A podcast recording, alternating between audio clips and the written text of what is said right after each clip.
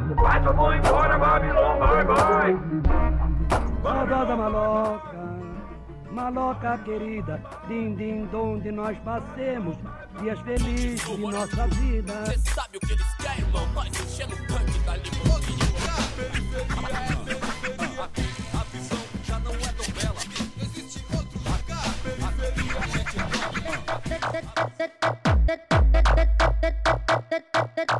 MC Luke chegou pra mandar. Dia de baile, nós vamos. Salve, rapaziada, beleza? Começando aqui mais um episódio com Resenha da Leste, mas antes, quero deixar uns recadinhos. Você, mano, que gosta de futebol, que gosta de basquete, ou que não gosta, só gosta do estilo, passa lá no Universo dos Mantos, Universo dos Mantos Underline, e pega uma camiseta de time, pode ser para você, para sua mina, para seu namorado, para quem você quiser, para sua mãe, se ela curtir. É, e falando que veio pelo resenha, você ganha de 10 a 20% de desconto. Então, mano, não perde essa oportunidade. Eu peguei uma do Palmeiras e do Barça, que isso é louco. O Gui pegou uma da França também pesada. E passando aqui só também para deixar nossas redes, né? Que é de praxe. Gui Souza com dois I com dois E. Gui Souza underline CEP, SEP. Ricardo J. Fer. E o, as redes do Resenha, que é tudo Resenha da Leste, tanto no YouTube quanto no Spotify, é Twitter e Instagram. Pega o copão aí, tá começando mais um Resenha da Leste. E Gui, com quem que a gente tá hoje? Mano, eu vou apresentar esse convidado recitando um belíssimo poema, porque eu tenho já uma pergunta. Vamos lá, hein? Eu chamo ela de bandida, ela me chama de vilão. A verdadeira mais mais, deusa da ostentação. Aldino, quem é a sua deusa da ostentação? Por favor, nos diga. Opa, primeiramente, forte abraço ao Shiramasa, todos os ouvintes aí da Leste, certo? Forte abraço diretamente aqui da 019, entendeu? Uma satisfação estar aqui trocando as ideias com vocês. E, mano, então, já me apresentando aí, certo? Meu nome é Marcelo Marques, com esse vulgo Aldino Vilão, certo? Tem um canal lá no YouTube que nós trocamos ideias sobre filosofia. Estamos aí com 128 mil inscritos, pá. Quiser seguir nós, é arroba Aldino Vilão em qualquer lugar, Instagram, Twitter, Facebook, pá. Então, quiser dar um salve, é só encostar lá, certo? Quem é minha deusa? Quem que é a musa do, do- da minha vida? Ah, minha namorada, claro, né? Beatriz. Caralho. Entendeu? Aquela... Ah, ele já soltou o nome até, mano. Você é louco. Entendeu? mano. Ah, Tem que Mano. referenciar, né, parça? A mina da Mas minha- por quê? Cê- e por que esse vulgo aí? Foi ela que te deu, mano? Ela que falou que Nada, você é meu vilão. nada. Logo eu conheci ela depois do canal, ela acompanhava, ela era fã, né? Começou a Caralho. Você vê como o bagulho é louco. Ela é aí da ZL, inclusive, parça. Ela é aí da, Ela é ela de era onde? da, da região da Moca, por ali. Tô ligado, Ela é tô ligado. Ali. E eu sou aqui da 019. Foi, vixe, uma história louca, tá ligado? É, E ela curtiu o canal, pá, ela me chamou no Instagram, né? Que eu trocando ideia. Mas o vulgo de Aldino vilão, na real, é duas partes, né? Tem a primeira parte que é o Aldino e depois tem a parte que é o vilão, né? A parte do Aldino foi, é um vulgo que eu ganhei na internet de uns parceiros meus, certo? Uns amigos virtual meu, que nós jogava junto, ficava trocando ideia, jogando papo fora, tá ligado? Madrugando, uns bagulho assim. Aí todo mundo tinha um pseudônimo, tá ligado? Todo mundo tinha um apelido, um, um nome diferente, tá ligado? É, e eu usava o meu normal, tá ligado? A molecada, mano, você precisa de um apelido, você precisa pegar alguma parada pra você. Aí eu sempre gostei muito de Pokémon, tá ligado? É um bagulho que eu, que eu briso desde que eu era criança. A molecada, mano, eu começo a usar Aldino. Pá, peguei a foto do Aldino, comecei a usar isso aqui. Mas quem é o Tino? Aldino é um Pokémon da quinta geração. Caralho, você manja mesmo, hein? É, é um Pokémon Da quinta geração, da quinta geração. Ele... evolui pra não sei o que lá. Ah, esse não tem evolução, esse é estágio primário. Ele é um Pokémon que fica lá com a enfermeira Joy, tá ligado? Dentro do centro Pokémon. Caralho. Então, ele é um bichinho mó fofo, rosa, tá ligado? Nada a ver comigo, tá ligado? Mas era mó, os caras falavam que era mó engraçado, porque, tipo assim, como eu usava a foto dele, aí nós ficava trocando ideia no Discord, pá.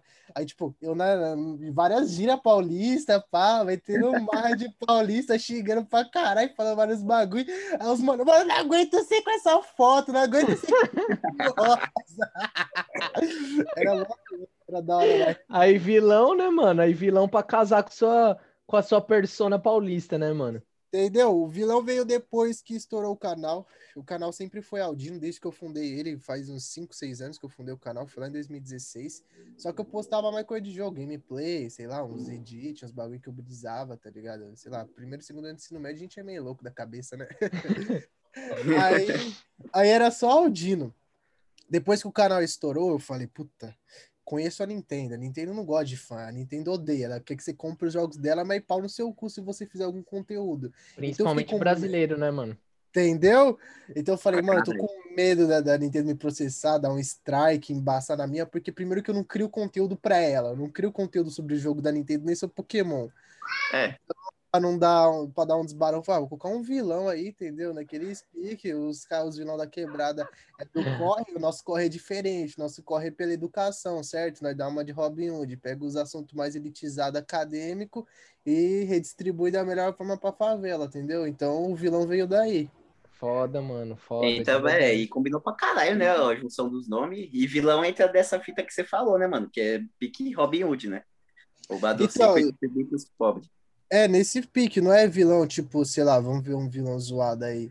Ah, O um Thanos. vilão. de- É, ou. Tipo Coringa. É, não, até o Coringa até que vai. O Coringa é meio louco da cabeça, então ele é meio lúcido ainda. Mas, sei lá, pegar lá o. o é que- aquele vilão Hades lá do, do, do Hércules, tá ligado? O vilão é Caralho, sei. o bagulho. Não, não, o bagulho é, é Foi vilão pros longe, é vilão pros boy, mas pra quebrada, tá ligado? É só agregar, entendeu? O vilão é a crer. interpretação pra sociedade. Vai ver nós como vilão, porque tá sequestrando conhecimento mesmo e redistribuindo. Sequestrando eles, conhecimento, aí- mano. para eles isso daí é de- de inadmissível, mas é poucas ideias com nós. E, mano, como começou essa fita? eh, Você fala sobre filosofia, né, no, no canal, pá. Aí você começou fazendo gameplay. Você começou fazendo gameplay do quê? Mano. e o Aldino, puxando, aproveitando, eu vi lá, puxei sua, sua ficha, né? Eu vi que você faz história, mas o canal é mais voltado pra filosofia, né? Como É, foi então. esse processo? Essa é a fita, mano. Demorou, vamos lá. No começo o canal era de gameplay. Eu gostava muito, eu jogo muito ainda. Agora eu parei um pouco nesses últimos dois meses por causa que eu tomei obrigação no meu terreiro e também por causa da correria, né? Começo de ano, pá. Gosto muito de World of Warcraft, que é um MMORPG, né? Que você cria seu boneco e sai metendo louco, matando, matando, matando uns bichos muito loucos, alienígena, matando orc, matando demônio, matando vários bagulho. Então eu gosto desse tipo de jogo, gosto muito de RPG, pá, sempre gostei pra caralho. É é mó bagulho de nerd, mas você é louco, o pai desenrola, o pai Mó gosta. da hora, mano. Mó Brisa, da eu hora. briso, eu briso desse bagulho. Eu também, mano. pô. Porra, total, eu jogava pra caralho LOL, mas eu parei porque fui perdendo pique, né? Você para, você para um tempo. Consome muito, né, mano? Consome muito louco. LOL, mano. depois- é ca- que consome saúde mental, essa Os desgraça. caras te xingando. Você entra sem internet, os caras já. Vai, seu filho da puta. Nem tá Caralho, ligado mano. que é só gato, nem tá ligado que a É internet é tudo gato. Mas então, aí, quando a a questão da filosofia foi justamente no vídeo-chave, né? Que é o Marx. Quando eu gravo o vídeo do Marx, aí o, o canal já dá uma guinada, já muda completamente o conteúdo. Porque até antes, em, dezem- em novembro, dezembro de 2019, eu postei meu primeiro vlog fazendo uma comparação com o ex-presidente, se Deus quiser, o futuro presidente Lula, certo? Com o imperador Nero Claudius, que na verdade é um, no contexto do vídeo era um personagem de anime, uma personagem de anime, né? Não sei que esse japonês louco tem na cabeça de transformar figurinha histórica em mulher, tá ligado? E nada contra, né? Mas, tipo, os caras sexualizam uma figura histórica, é uma brisa dos caras, vai saber, né? Enfim. É, então eu comecei a gravar vlog daí, tá ligado?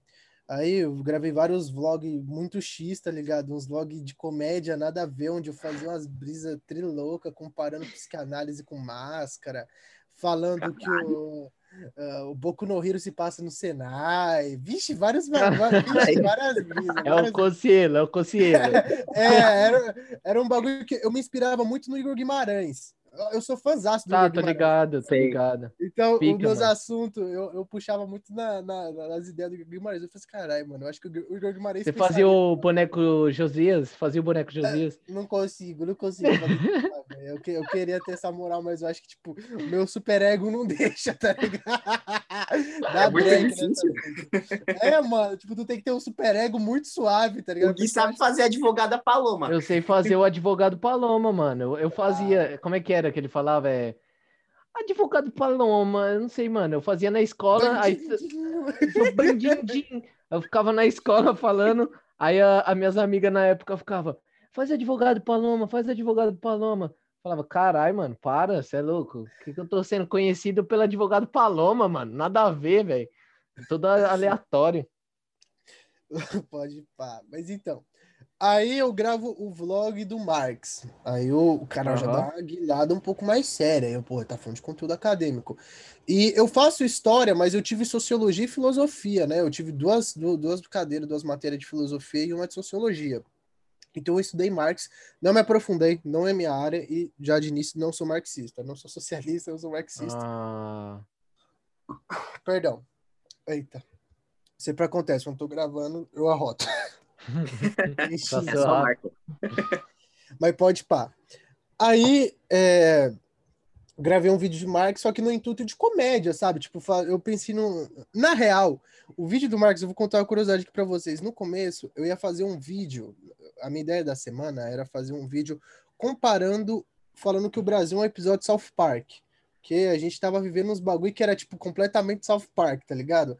Mas o roteiro não veio na cabeça, eu não consegui desenrolar a ideia. Eu falei, mano, não tá bosta, não vou gravar isso. Aí, eu, eu não sei se eu vi um meme no Facebook, eu não lembro o que, que foi, eu sei que eu vi alguma coisa de Marx. Eu falei, mas por que, que eu não uso o Karl Marx? Por que, que eu não faço alguma coisa brincando com o Karl Marx, né? Aí que veio a ideia, eu falei assim, mano, que se, se eu explicasse, eu que eu sou professor, tô fazendo licenciatura, né? Então já é meio que a minha vocação, explicar as coisas, encher o saco dos alunos explicando as coisas. É, por que eu não faço um vídeo explicando Marx, só que de uma pegada mais engraçada, né? Numa, numa gíria paulista, traduzindo assim. E foi. Aí que o, o vídeo. Eita. Cara, acho que caiu. Então, é, aí eu gravei o vídeo do Marx na, na, na intuição, tá ligado? Tipo, de fazer uma brincadeira, uns bagulho é, mais tranquilo pra rapaziada, mas na intenção de comédia ainda. Tanto que se você for pegar o contraste dos meus vídeos de hoje com meus vídeos mais antigos, sempre tinha uma pegada um pouco mais de comédia. Aí eu postei despretensiosamente, tá ligado? Eu falei, ah, ninguém vai achar essa porra, porque o meu canal tinha dado uma pequena estourada no vídeo do, do Boku no Hero, pegou 10 mil visualizações, eu falei, caralho, tô famoso. Mas não, não, não, não, não, não, não foi isso, não. não tava Ah. muito famoso, não, mano? É... Bom. É... Então. Aí, beleza. Quando eu postei o vídeo, não passou, tipo, nem três horas e tava viralizado. Tinham postado no grupo do Funkeiros Cult, que hoje eu conheço até o dono e amigo meu, da Irel. É... Mano, tá ligado? Viralizou, viralizou real, real, real mesmo. Tanto que veio vários partidos, várias iniciativas de esquerda, os comunistas mesmo, querer me recrutar, querer falar assim, "Ô, mano, gostei do seu conteúdo, quer se juntar pra nós, pá. Chegou mesmo os partidos assim, tipo, Chegou, porra, chegou uma galera comunistona. Conseguiram meu número de WhatsApp, conseguiram. Mano, eu me assustei, porque, tipo assim, até então, eu não. Eu não, eu não, eu não pá, tá ligado? Eu não. Nunca tive meu número divulgado, tá ligado? Não conhecia. caiu na net. É, aí teve uma galera que conseguiu entrar em contato comigo, falou assim, ô, vem, se junta com a gente, pá, isso, aquilo. Mas eu falei, mano, eu não quero trazer, tipo, é... fichar o meu canal como isso. Tipo assim, fichar o meu canal como propagador do comunismo, tá ligado? Porque na minha cabeça já tem gente que faz isso. O Chavoso já faz isso muito bem, a Laura já faz isso muito bem. E fora que eu não sou comunista, eu não sou marxista. Tipo, eu, eu, eu não desqualifico a teoria, eu sou um pouco mais anarquista, né? Eu gosto mais da, da, da tradição anarquista ali, como Bakunin e diversos outros. Até minha própria filosofia, né? Ela remete muito mais ao anarquismo em si, uma coisa individual, uma coisa mais pessoal, do que em si um, cole- um coletivismo assim socialista, mas eu apoio muito a causa. Tenho amigos que são socialistas e comunistas ferrenhos, colo do mesmo jeito, encosta, troca resenha, estamos na mesma luta, sempre É, oposição ao governo, na mesma fita, mesma sintonia, tá ligado? Mesma fita. Aí, é, eu postei o vídeo na, na quinta, se não me engano. Na sexta passou um dia. Aí no sábado, eu falei, mano, eu tenho que aproveitar esse hype. Eu tenho que na- surfar o hype, porque senão, tá ligado? Vai ser, ser É. esquecido. Aí o que? Aí eu olho pro lado e tá lá. Tá lá o bichão, tá lá o livro do famoso Rouba Brisa. Tava lá o, o Crepúsculo dos Ídolos. É, não, foi? É, o Crepúsculo dos Ídolos. Aí tava lá o Crepúsculo dos Ídolos do meu lado, eu falei, mano, eu vou gravar um, Nietzsche sobre, um vídeo sobre Nietzsche, é isso mesmo, vou destrinchar o bichão que eu gostava, né? Com meu, meu primeiro contato com Nietzsche, eu tinha 16 anos. Caralho, Aí. E é mó pesado, entendi tudo. nada, entendi porra nenhuma. Vixe, entendi nada, vou ser sincero. Aluno de escola pública. Aluno de escola pública, estava no período noturno, trabalhava de tarde, vai entender porra nenhuma de Nietzsche, mano. Queria saber do... Vixe, é bem isso, sexta-feira não tem aula, sexta-feira não tem... Quem é, tá ligado. Quem estuda noite, tá ligado, sexta-feira não tem aula. E se, e se for pra escola, ainda é brecado na porta. Caralho. Mas pode... Os caras, Nossa, mas... sair não vai dar, é, vai dar falta. Oh, mas era mó veneno, parça, porque a gente tinha aula de física só de sexta, tá ligado? Era duas aulas de física na sexta, puta. Mas, tipo assim, o professor, eu não vou nem divulgar o nome do professor, né? Porque vai que ele me acompanha, vai que ele assiste isso, né?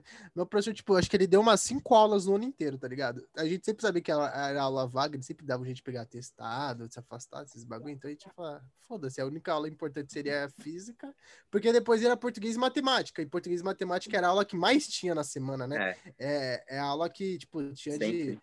segunda a, a quinta, pelo menos tinha uma dessas duas matérias. Então, enfim. Mas não fujam da escola. Eu sou professor, então meu dever aqui é falar: não matei aula, não façam como eu fiz. enfim, né? Ah, aí eu gravei o vídeo do Nietzsche. Aí o do Nietzsche, vixe, viralizou mais ainda. O bagulho foi que foi, chegou nas cabeças. Aí, aí veio G1, aí veio TV Cultura, aí veio. Caralho, vários- G1, mano. É, O mano. que, eles, porra. que, que eles chegaram falando? Ah, teve vários repórteres que fez várias reportagens comigo, teve, vixe, vários bagulho da hora que aconteceu comigo, foi proporcionado, certo? Eu conheci vários Aham. famosos, conheci uma rapaziada da hora. E, depois do vídeo do Nietzsche, é... Aí, Foi aí que eu te conheci. Foi do Nietzsche. É, o Nietzsche, o famoso Rouba Brisa, é um dos vídeos mais viralizados do Brasil sobre Nietzsche, tá ligado? Eu vi lá o, só o printzinho assim do YouTube no Twitter, acho, e eu no Facebook. Eu, caralho, mano, que é esse moleque? Aí, tipo, eu abri os comentários, e tava lá o link. Aí eu vi o caralho, mano, mó didática da porra, mano. Você é louco. Porra, fico feliz, parça. E quando eu gravei o vídeo do Nietzsche, tipo assim, eu não era tão aprofundado em filosofia como eu sou hoje, né? Porque, como você falou, eu faço história, mas eu ensino filosofia. Então, tipo assim, não é que eu sou meio autodidata. Eu faço curso de filosofia, tipo, alguns cursos livres aí, que eu tenho algumas referências de uns professores da hora, que dá curso sobre história da filosofia, sobre di- diversos autores. Então, eu só não tenho o diploma acadêmico, né? Não sou formado pela universidade em filosofia. Mas mesmo assim, eu fiz uma cadeira em filosofia na Universidade Federal do Rio Grande do Sul como aluno convidado. A professora de ética deles entrou em contato comigo para fazer uma live no Janelas Filosóficas, a professora Priscila, que inclusive tem aulão de Aristóteles com ela, é uma das maiores especialistas de, de Aristóteles aqui do Brasil. E, puta, que pessoa boa, gente boa pra caralho. Aí conversa vai, conversa vem no- nos bastidores, no off, depois da, da, da coisa, ela convidou, falou assim, pô, é, se você quiser, você pode, você quer fazer é, um- a, a, a minha aula, quer fazer a minha matéria? Aí, pô, fiz um semestre de ética com ela, estudei Platão e Aristóteles, é, academicamente. E nisso, é, então eu não sou meio que autodidata, eu tenho vários livros, tem ali, ó, puta da coleção de livros ali, que eu fui ganhando, que, agradeço. Tipo, você não, não fez uma faculdade, mas você gosta pra caralho do assunto e estuda, mano. Tipo, Com certeza.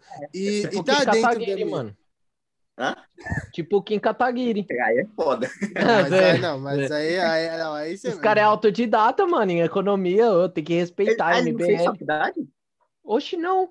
Acho que Caralho, foi ele ou foi o Mamãe Falei, mano. Eles não fizeram economia, nada. Eles são. Eles se auto-intitulam de autodidata. É que nem o Paulo Cogos. Paulo Cogos é o economista da escola austríaca brasileiro. Ah, tem isso. Universidade, tá ligado? Não, mas aí é, é, o, o meu lance é diferente porque eu tô na universidade, né? Eu tô num É. curso diferente, só que o departamento é o mesmo. A galera da história e da filosofia é junto, tanto que eu tive cadeiras de filosofia na faculdade. Eu tive fundamentos filosóficos, eu tive uma que era ética, cidadania e não lembro o quê. É, e diversas outras é, matérias, tipo, por exemplo, historiografia cai Michel Foucault.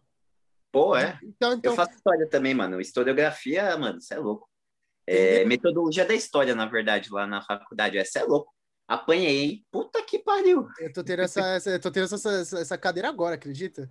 Nossa, mano, eu tive Tenho prova semestre, disso, ó. eu tenho prova disso desse- daqui duas semanas. Eu tenho prova disso de método de ensino de história daqui duas texto, se você semanas. quiser que eu te mande, mano, é Lenoir Segnobo. Puta que pariu. Ô, manda lá, mano, mano. vai ser, vai ser bom. Ainda bem Ô, eu que- odeio essa parte, hein, mano. Eu também estudei Foucault no primeiro ano, mano, da faculdade.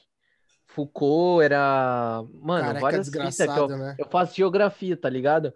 Aí, mano, nossa, tio, era mó pesado, não entendia nada, mano, nada, nada. Tem uns malucos, mano, que escreve tudo louco, mano. Não entendo nada, tio. Não É entendo não nada. É que você não leu o Igor. Não, Deus, Deus, Imagina fichar, fichar isso, mano. Imagina, Nossa. fichamento disso, mano. Deus é um bagulho. Você é louco. Tem como não. Mano, eu digo que Hegel escreveu os livros dele em criptografia. Ele foi o primeiro. Ele inventou a criptografia antes, da, antes do computador existir, cara. Porque não dá. Você lê os livros dele, parece que é, é, é código de programação, aquela porra, mano. Você não entende. Você não, Ah, não, não dá pra entender. E é um dos motivos de que a filosofia ela, ela é elitizada mundialmente, não só aqui no Brasil. No Brasil, mais que tudo, né? Mas mundialmente, pelos próprios autores de filosofia. A galera, tipo, não quer que você tenha acesso à filosofia. Tanto que, é, se a gente puxar uma crítica muito interessante de Diógenes a Platão, quem foi Diógenes? Diógenes foi um filósofo ali, é, mil, mil o quê? 427, 400, ah, chutando, tô tentando lembrar, eu sei que é ali de 1400 e bolinha, perto, do, perto dos anos 300. Ali do tempo helenístico da, da Grécia, ali, na dominação de Alexandre o Grande, é, ele era um filósofo cínico, foi o maior é, representante da escola dos cínicos, tanto que o Diógenes inspirou o Chaves, cara. Você acredita? O, O Diógenes, Chaves? o Chaves do o desenho Era que faz o SBT. Isso, isso, isso. Isso, isso, então, isso. é isso. Volta isso, o cão isso. arrependido com o rabo entre as pernas. Exatamente, esse mesmo. Porque É o Diógenes ele morava num barril. O Diógenes ele era zoado. E, cara, eu, eu lembro que eu vi uma entrevista do Cortella que ele fez um puta de um link de explicação é, falando sobre como, como o personagem Chaves tem vários arquétipos do Diógenes, tá ligado? Caralho, mano. Eu não vou, Será que o Roberto Gomes certo. Bolanhos leu, mano? Tipo, manjava do maluco? Ah, mano, ele é boa pergunta, boa pergunta, porque, cara, é muito parecido, é muito arquétipo parecido, né? E o Diógenes, ele era dessa tradição, né? Os cínicos. E o fundador da escola dos cínicos, que eu nunca lembro o nome, porque o nome de grego é fudido, ele foi aluno de Sócrates, ele era um dos seguidores de Sócrates. E depois que o Sócrates morreu, ele saiu pela Grécia e fundou o cinismo. E ele foi o professor do, do Diógenes. E o Diógenes, ele tem uma inter- interpretação muito, muito da hora, que é, que é o seguinte: o Platão foi o maior filho da puta da história com Sócrates. O Platão foi um cuzão com Sócrates, foi o pior aluno de Sócrates. Por quê? O Sócrates, ele era simples. Ele chegava na praça, ele chegava nas pessoas, ele abordava de forma muito simples. Ele trocava ideia, ele fazia uma dialética, ele fazia ali, certo, um debate. Ele trocava ideia com as pessoas. O Platão escreveu. Ele escreveu, ele documentou as coisas. Só que ele escreveu para elite. Ele criou a academia, que o, o Platão fundou uma instituição de ensino que é conhecido como academia, que ali dentro tava só elite grega. Ali dentro, para você ser aluno do, do, do Platão, puta, você tinha que ter um currículo mais fudido que para entrar em, sei lá, Na em, na USP, sei lá, para você ocupar uma vaga de emprego de alto escalão, tá ligado? Você tem que ter um puta de um Aham. currículo fudido para você ingressar na escola do Platão, para você aprender os ensinamentos de Sócrates. Sendo que o Mas, Sócrates, ele era simples. Não tinha uma fita que. ó, me corrija se eu estiver errado. Tipo, na sociedade grega. Tinha, tipo, o pessoal que era escravo, que trampava do, do, na, em Atenas, né? Trampava pros caras, e aí, tipo, ia meio que fazendo uma seleção, e no final ficavam os filósofos. Não era isso? Tipo, uma peneira. Já não era, tipo, algo meio elitizado? Não, Me sempre corrija foi. Porque na- errado. antes do Sócrates, você tinha ali, ali os sofistas. E os sofistas cobravam caro pra caralho pra dar aula, né? Então ali você já tem que a filosofia, ela, desde a raiz dela, né? Desde os sofistas ali, ela já é elitizada. Em si, o Sócrates, ele foi o grande ícone, o ma- o maior, o maior ícone da filosofia foi o Sócrates. Por quê? Porque ele abriu o debate. O que, que É. o Sócrates fez? O Sócrates tirou da mão dos sofistas o monopólio do conhecimento, o monopólio da sabedoria. E ele começou a questionar. Ele foi na maior pureza e na maior vontade, tanto que ele quase apanhou do Trasímaco, né? Tem ali no Caralho. diálogo dele ali no, no, no- na República, ele quase apanhou o Trasímaco, putasco com ele, xingando ele, falando vários bagulho. É, então ele tirou do- dos sofistas o conhecimento elitizado e saiu fazendo isso com quem quisesse seguir ele. Eu cobrava nada, ele só chegava e perguntava. E isso incomodou, né, a elite ateniense, os grandes sofistas, né? Tanto que deu no que deu, né? Ele foi acusado, foi levado para o tribunal e morreu envenenado. É. Escolheu morrer, no caso, né? Ele escolheu. Eu não sei morrer. se você conhece, mas ele era pique o Diogo Defante, tá ligado? Que fazendo repórter doidão. Ele chega assim no cara, pergunta qualquer porra. E, tipo, isso no YouTube, porque hoje a gente vê o YouTube, tipo, mano, é grandes produções. O Defante é com um celularzinho assim e foda-se, tá ligado? É, mais ou menos isso. Ele, fala, ele chegava numa pessoa e falava: O que, que O que é justiça? O que é justiça? Aí a pessoa recorria a uma explicação mitológica, né? A pessoa vai lá e recorria à referência dos deuses. Aí ele tentava estimular a razão. Aí, por causa disso, ele foi acusado de heresia, né? Mas, enfim. é, Então, o Sócrates, ele era simples.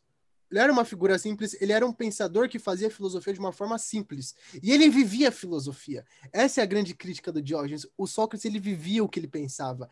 Ele vivia em função da filosofia dele. Ele vivia em função do conhecimento. Ele não se trancou numa caverna. Porque é, é- é até meio irônico você pensar né, que o Platão que escreveu o mito da caverna, ele Da se, caverna. trancou na, ele se trancou na caverna eh, elitista. Ele fundou uma caverna mais aconchegante do que a do conto, né? do que a da alegoria. Só que ali dentro tá só a bolha acadêmica. Ele É. acha que ele tá fora, ele tá alcançando o mundo das ideias. Só que de que adianta você fazer isso sozinho? Sim. Se você não, se, se você não volta para resgatar quem tá dentro da caverna. Ah, mas no, no, no conto da caverna ele morre. É, mas será que realmente as pessoas iam matar? As pessoas realmente matariam Sócrates? Mataram. Então, foi essa a, a, a conclusão que ele chegou. Aí é foda. Só que a questão é, o Sócrates escolheu morrer. É, Se, se, se Platão pensasse assim, né? Vamos lá. Pá. ah, o meu senhor saiu da caverna. O meu mestre, o meu professor saiu da caverna. E ele voltou para a sociedade questionando, perguntando às pessoas que estavam dentro da caverna. E ele foi morto por causa disso. Só que na realidade, se a gente fazer uma interpretação um pouco mais histórica, o Sócrates morreu por escolha. Por quê? Ele tinha duas, duas opções. Ou ele era exilado, ou ele era morto. Ele preferiu morrer porque ele estava defendendo a verdade. Porque ele ele estava defendendo, ele estava vivendo o que ele acreditava. E essa é a grande sacada do Diógenes. Sócrates viveu a filosofia. Sócrates viveu a filosofia até na decisão de morrer. Porque ele É, então, ele Tem estava toda uma simbologia essa morte dele, né, mano? Porque ele, ele se entregou tanto no bagulho, tipo, ele, ele virou parte quase. Ele não, não teria sentido, né? Ele se exilar, tipo, pensando agora da maneira que você explicou. Seria, tipo, uma negação, né, da, do, do que ele era. É muito foda isso. Exatamente. E enquanto Platão se trancou dentro da, da, da academia dele, se trancou dentro da elite dele. Então, o Diógenes tinha uma birra muito grande com o Platão, que era justamente por isso, porque ele não era digno. O Diógenes não, não, julgava o Platão digno de ser o descendente, de- de ser o, o sucessor, de ser o cara que ia levar é, o Sócrates adiante, os ensinamentos de Sócrates adiante. Porque se o Sócrates perguntava para pessoas normais, se ele fazia filosofia com todos, por que, que os ensinamentos do Sócrates têm que ficar restrito a uma elite? Sim, mano. Então, Exatamente. A- Essa elitização do pensamento filosófico é muito antiga. Não é Mas, de agora. e- Não foi a Então, academia brasileira. E a gente vê história da hoje isso, né, mano? Isso que é foda, porque, tipo, daria pra gente meio que fazer uma, uma, uma leitura de tudo isso, que nem você tá fazendo, e falar, mano, esse é o ponto principal, que é o que o Mano Brown fala. Mano, todo cara que é, tipo, que ascendeu socialmente da periferia e chegou num status onde a esquerda te ouve, porque hoje, é, tipo, pra esquerda e pros movimentos em gerais, até uma crítica a isso. Te ouvir, você precisa ter um status, tá ligado? Você, eles não ouvem, tipo, Você o precisa cara ser é- alguém, né? ele- É, precisa ser alguém, Você precisa, precisa ter nome. um nome, mano. Quantos seguidores você tem? Eu tenho mil. Não, não, não. É, é a pergunta que eles fazem. Quantos seguidores você tem? Ah, O sim. que, que você É. pode proporcionar pra gente? É essa fita mesmo. Que voz que você pode multiplicar? Quantos Exato. votos você pode acarretar? E, mano, é essa fita, é essa fita que a- é, afastou a esquerda da- do, do, do popular, mano. É essa a fita, academia, parça. né? Quando a esquerda, quando a esquerda escolheu se conciliar, ao invés de, de ser rebelde, de ser de ser revolucionária, eles quebraram, mano, tudo isso. Eles quebraram. E é a esquerda que a gente que a gente colhe hoje, mano. É a esquerda que a gente colhe hoje e não só isso, como a gente colhe bastante isso na parte do conhecimento, mano, na ciência, na- nas universidades, que, mano, querendo ou não, quem tá lá, na- na- até os nossos professores, eles podem se dizer, mano, marxista pra caralho, e, mano, marxista, de esquerda, o caralho, qualquer fita. Não tem moral de Mano. descer num boteco pra trocar ideia com a rapaziada. Não tem moral de, col- de colar Então- num, num, num sindicato de É aquilo trabalhador. que nós tava, a gente tava falando esses dias aí, acho que foi com a Vicky, né, mano? A gravação que a gente perdeu, a gente tava conversando, mano, esses caras, eles podem, mano, falar o que for, mas eles não vivem, mano. Tipo, beleza, você pode ser, mano, você pode ser boy, você pode ter o bagulho, pá, mas você não vive, mano, você não tem como, tá ligado? Você tem que andar dentro do seu do seu mundo, tá ligado? Eles não ultrapassam o, o a, a A Torre de. Marfim. Uhum. É, Tanto que, exatamente. se você pegar o exemplo, quer ver? Por que, que a União Soviética existiu? Por que, que aconteceu o fenômeno na União Soviética? Porque o sentimento revolucionário se perpetuou não na elite da Rússia, se perpetuou em quem estava se fudendo. O fuder, comunismo foi pregado, o socialismo foi pregado para quem estava se fudendo. Não para quem já estava com, com- com o rabo cheio. Não para não, não os nobres. O, o, sociali o discurso marxista chegou na base. E quando a- aquela população estava sofrendo o que eles sofreram, e com as ideias que estavam tendo, eles assim, porra, mano, a gente sabe resolver essa merda. Vamos fazer. Agora, quando você tem uma população que tá sofrendo e não sabe para onde ir, não sabe o que fazer, vai continuar sofrendo. Então, Mas isso é a a- a- fita, parça. É a, é a escolha que a esquerda, que, tava, que ficou anos na, no poder, mano, é- foi, foi um, um dos erros que vários autores falam, até o. é, tem um livro do Sentidos do Lulismo, ele fala sobre isso um pouco, o professor André. Ele fala que, mano, a esquerda ela escolheu O André Singer, né? ali- é, alienar o, o- a população, a população mais pobre, mano. E você alienando, acontece isso, parça. Ninguém sabe como que se faz a revolução, mano. E ninguém sabe como se faz a revolução, por quê, mano? A revolução é um ato de, de coragem e de, mano, de conhecimento também, tá ligado? Você tem que ter conhecimento, mano. É ciência, parça. No final das contas, você tem que ter uma ciência, mano. É uma ciência da revolução, tá ligado? ninguém final luta de contas. verdade se não sabe pelo que tá lutando. Exatamente, Exatamente. mano. Exatamente. E por quê? Você tem que entender, mano, é, é, é foda isso, porque você tem que entender uma complexidade que pique nós, a gente constrói isso hoje na universidade, a gente tem a condição, pá. Construímos provavelmente com visão de, de nossa visão de mundo, né? Construímos com educação, etc. E muita gente, mano, como é que você vai como é que você vai cobrar um olhar revolucionário de um cara que nunca estudou, que, tipo assim, que é analfabeto, de que, mano, faltou faltou a educação na vida do cara. Como é que você vai fazer isso? Como, que você vai precisar de um senso crítico, sendo que se não desenvolve isso na população, que a população só acredita em corrente que aparece no WhatsApp? Porque, fita, mano, que os caras param de conversar. Ainda assim, se os caras não tivessem educação, mano, beleza. Mas Se não tem educação e a esquerda não parou de conversar com a ala popular, mano, com, com as pessoas que mais precisam, já era, mano. Só vai conversar pra pegar voto, falar que vai fechar buraco, vai, vai fazer esgoto, mano. E aí? Tá ligado? Essa é a fita, mano. E os caras tá cansado, mano. Por isso que eles foram pra extrema direita, mano. Entendeu? Porque, porque existe comunicação. É, é como eu falei, o fenômeno da União Soviética, na minha visão, só aconteceu porque chegou na base, porque chegou no povo, porque as pessoas conheceram a ideia marxista, porque é, os revolucionários pregavam isso nos botecos, nos bar, nas conversas informais, É, pode porque crer. foi passada a ideia. Não porque um, ah, o, o Czar investiu numa puta de uma academia, uma, uma universidade que formou os pobres. Não foi por isso. Eu, eu acredito que nunca vai ser por isso. Pode crer, mano. E no tem umas histórias do dos caras tipo Trotsky, Stalin, Lenin, eles eram o, principalmente o Lenin e o Stalin, eles eram mais é, mais elitizado, né, mano? Mas o Trotsky ele era o cara que ia pro é genial isso, mas ele ia no, no nos centros de tipo min- os caras que estavam minerando, os caras que estavam era Os sindicatos, né, da época. é, Tipo, essas fitas, ele ia falar, mano, e fazia uns discursos muito. É, tanto que quem transformavam, puxa o mano, os Exército cara, Vermelho é ele, né, mano? Ele era É, respeitado no meio. Que era a é, ala popular, né, mano? Que era a ala, a ala a popular, mano. É foda. Mas, Mas, mano- e é, estamos num papo aqui que partiu de Diógenes, Platão e Sócrates. Não, não tava entendendo nada que vocês estavam falando. Trotsky. Mas então, Aldino, tipo, você que é um cara que, como eu falei, é muito didático e tal, e que consegue muito. Ixi, acho que caiu. Não, tô te escutando ainda. Estamos escutando, pai.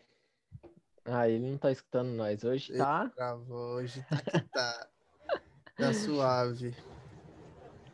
Vamos, vamos dar uma guarda aí, tipo. Deixa eu ver aqui.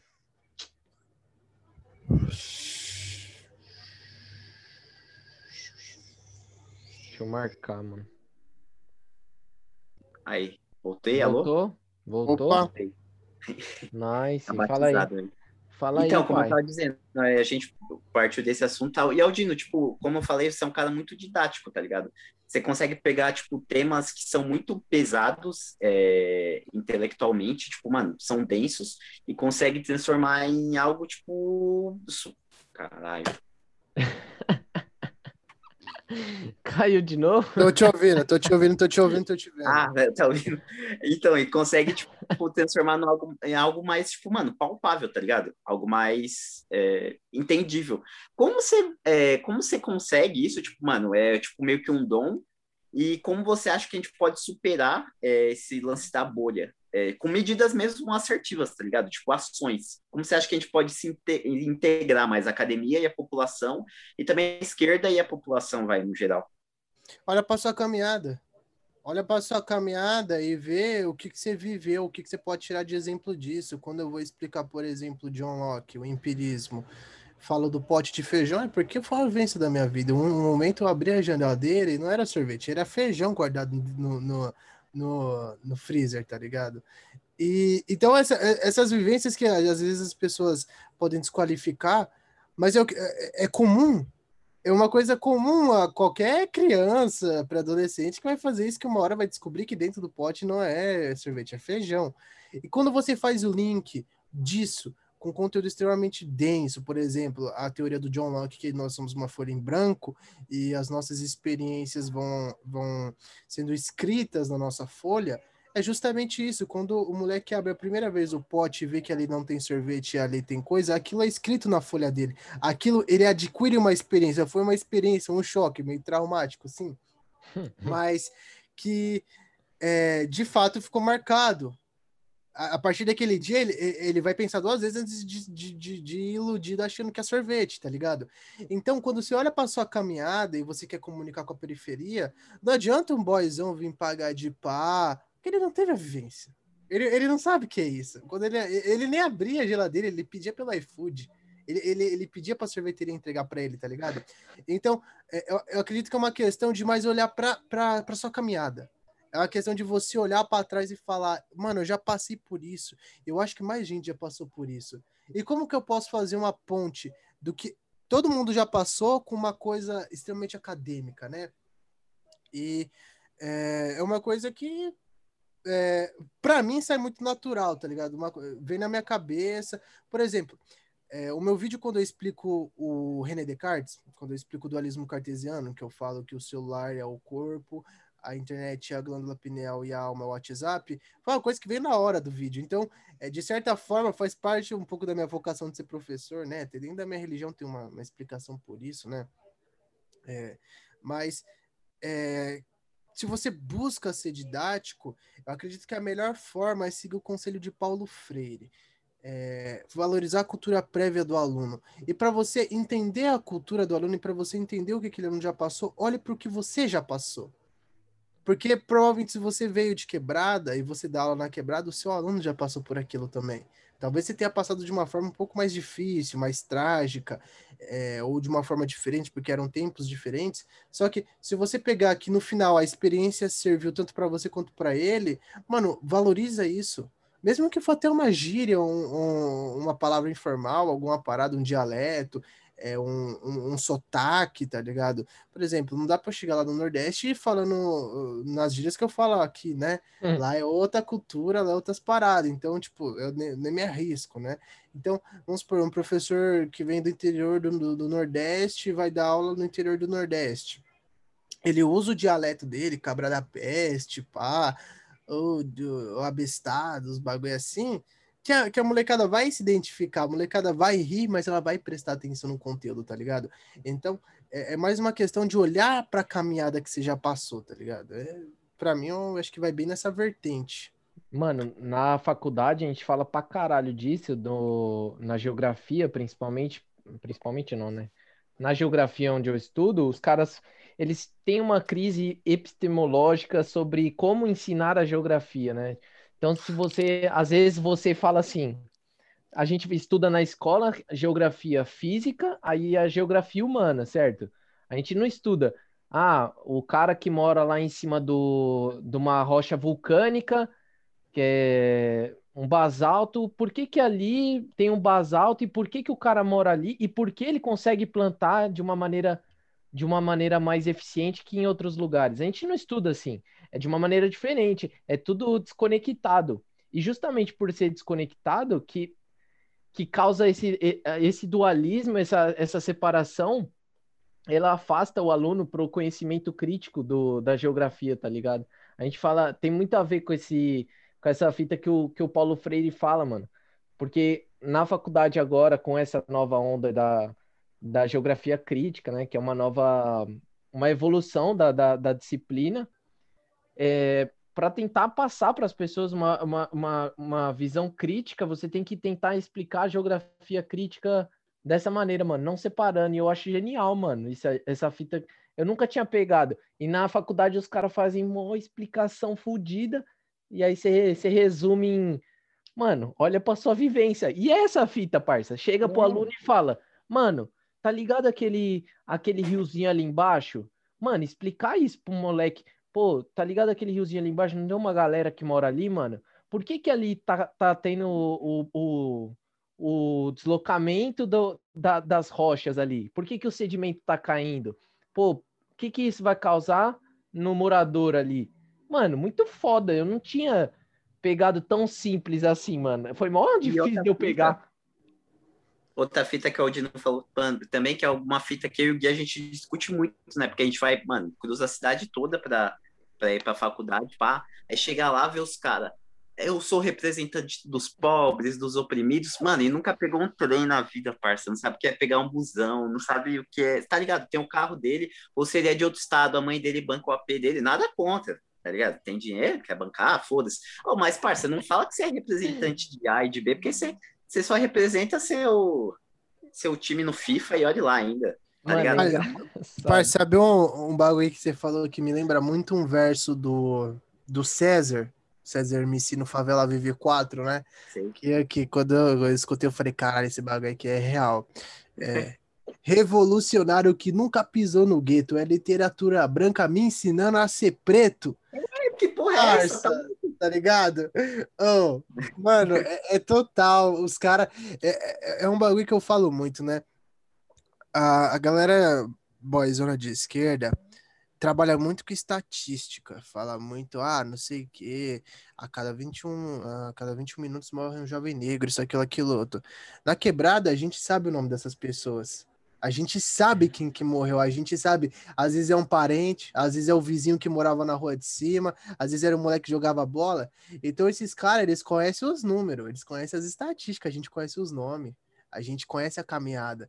Então, tipo assim, eu acho puta falta de respeito os malucos chegar lá, não, pai, eu sou representante dos pobres, ah, eu sou o líder revolucionário, vou mudar o Brasil, eu tenho uma teoria aqui, pá, meu TCC, não sei o quê.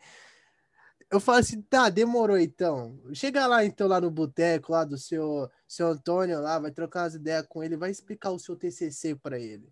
Você faz o seu TCC pensando em melhorar a vida das pessoas, em tentar impactar alguém, ou você faz seu TCC unicamente para ganhar o respeito de um de um velho branco, boyzão, ricaço, que tem o título de doutor e dá aula na sua universidade? É essa fita, mano. Você ganhar. Você, a maioria dos, dos TCC é assim, né, mano? Ganhar o bagulho no, dentro da academia, parça. E é essa fita que a gente discute pra caralho, mano. Principalmente lá na, na FIFELESH de, mano, tentar levar o, o ensino para além das universidades, mano. Além do, do muro da universidade, mano. Porque é muito sim, mano, é muito simbólico, é muito simbólico. Aquele muro que tem ali na raia, da, a gente estuda na USP, né?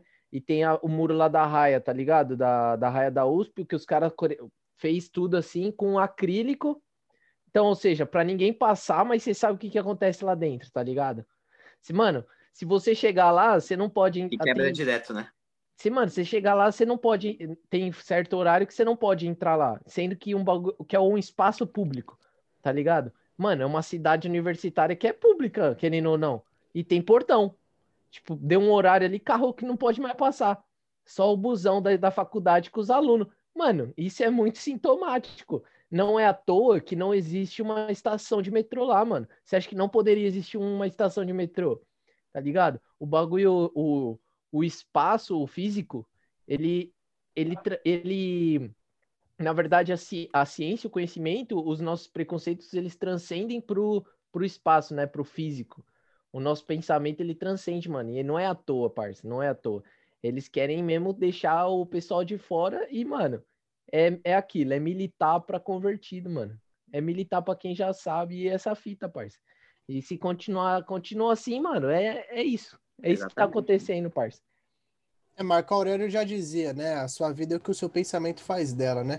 E se você não tem acesso, né, a, a, a uma educação boa, de qualidade, o seu pensamento vai ser voltado apenas à sua realidade. Você vai ficar dentro da caverna, achando que as sombras que estão na caverna, você achando que só o que passa nos noticiários, no que as pessoas te mandam no WhatsApp, o que você vê no Facebook é a realidade enquanto os livros, enquanto as coisas que é, podem te despertar dúvidas, né? Que eu acho que a melhor coisa que um livro faz na gente não é ensinar, é duvidar.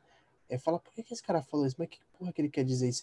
E se, e se ele tiver errado? E se eu tiver errado? Tá ligado? Então acho que a melhor coisa que um livro pode fazer na gente é despertar uma dúvida. Então, como que é, eu, o, o meu pensamento vai influenciar na minha vida, sendo que eu não tenho nem acesso ao senso crítico?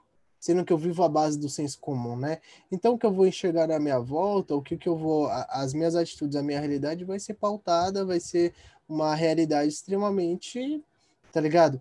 É, baseada em ilusão, baseada em, em um, infelizmente, é, num negacionismo, negacionismo é, consciente de quem está lá de quem tá que detém o, os meios, né? Os, os reitor, a, o governo, a galera que não cria oportunidade, a galera que tem o conhecimento, a galera da elite que luta contra a cota, que luta contra tudo esses bagulho aí, justamente para manter a população no senso comum. Porque se a, a sua vida é o que você pensa dela, mano, quanto mais senso comum, quanto mais confortável parecer para aquela pessoa e menos ela pensar no porquê que ela está ali e o porquê que ela não muda aquilo ali, melhor para eles. É, mano, pode crer. E foi, foi o, esse senso, mano, que elegeu o Bolsonaro, né, mano? Se para se parar pra pensar, não, né? Não, não, não é uma análise muito difícil a se fazer, né, mano? Porque uma das coisas que a gente fala muito é quando a esquerda tava discutindo sobre, sobre, mano, legalização da maconha, sobre, sei lá, qualquer fita ecológica. Mano, a direita tava falando, eu vou te dar um trampo. Eu vou, mano, desenvolver a economia. O que, mano, para uma pessoa que tem. Exatamente, uma pessoa que tem o senso comum, ela enxerga aquilo, mano. É a primeira face, tá ligado? Eu preciso de um trampo. E, mano, ela não, no final das contas, é, essa pessoa, ela não é errada, mano. Tipo, ela não tá errada, ela não. Infelizmente é triste, mas, mano, ela não tá errada, tá ligado? Tipo, de. De pensar dessa maneira, porque são problemas que são mais reais, mano. Tá ligado? Para aquela E um, pra um- pra uma grande parcela da sociedade. Não que a legalização da maconha não seja real e outros Não. e outras não, pautas. mas, tipo, não é algo, tipo, que é palpável pra massa, tá ligado? Tipo, mano, querendo ou não, não é, tá ligado? Algo que não é palpável Mas- pra massa ainda. Mas, E mano, a gente caminho- poderia discutir sobre legalização e levar, tipo, a questões de segurança, a questões, assim, Sim, de com educação. Mas então, embasado nisso, tá ligado? Tipo, nesse, nessa leitura, entendeu? Mas aí que tá, a esquerda, e, em geral, não tá, não tá nessa, nesse núcleo, tá ligado? E ó, a direita vem, mano, de diversas formas, tá ligado? Que nem os caras é, criminaliza e, tipo, mano, é, julga muito as igrejas evangélicas. Tipo, mano, eu entendo, pá. Mas, parça, é, eu já fui, já frequentei igreja evangélica, pá. Tipo, na quebrada é tipo. É tipo o lazer, é tipo o acolhimento, tá ligado?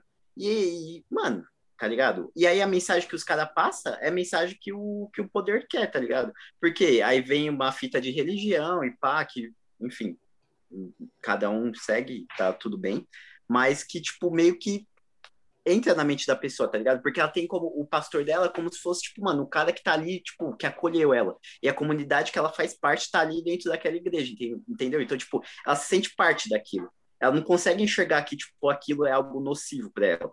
E aí, tipo, entra o cara falando que a esquerda quer legalizar maconha e vai legalizar maconha, mas não vai dar de comer, tá ligado? Aí fudeu, tá ligado? Tipo, e, e não tem o contraponto. Isso que eu tô falando. Não tem a presença lá. Não tem nem isso, tá ligado? Isso que é foda. Aí perde mesmo, mano.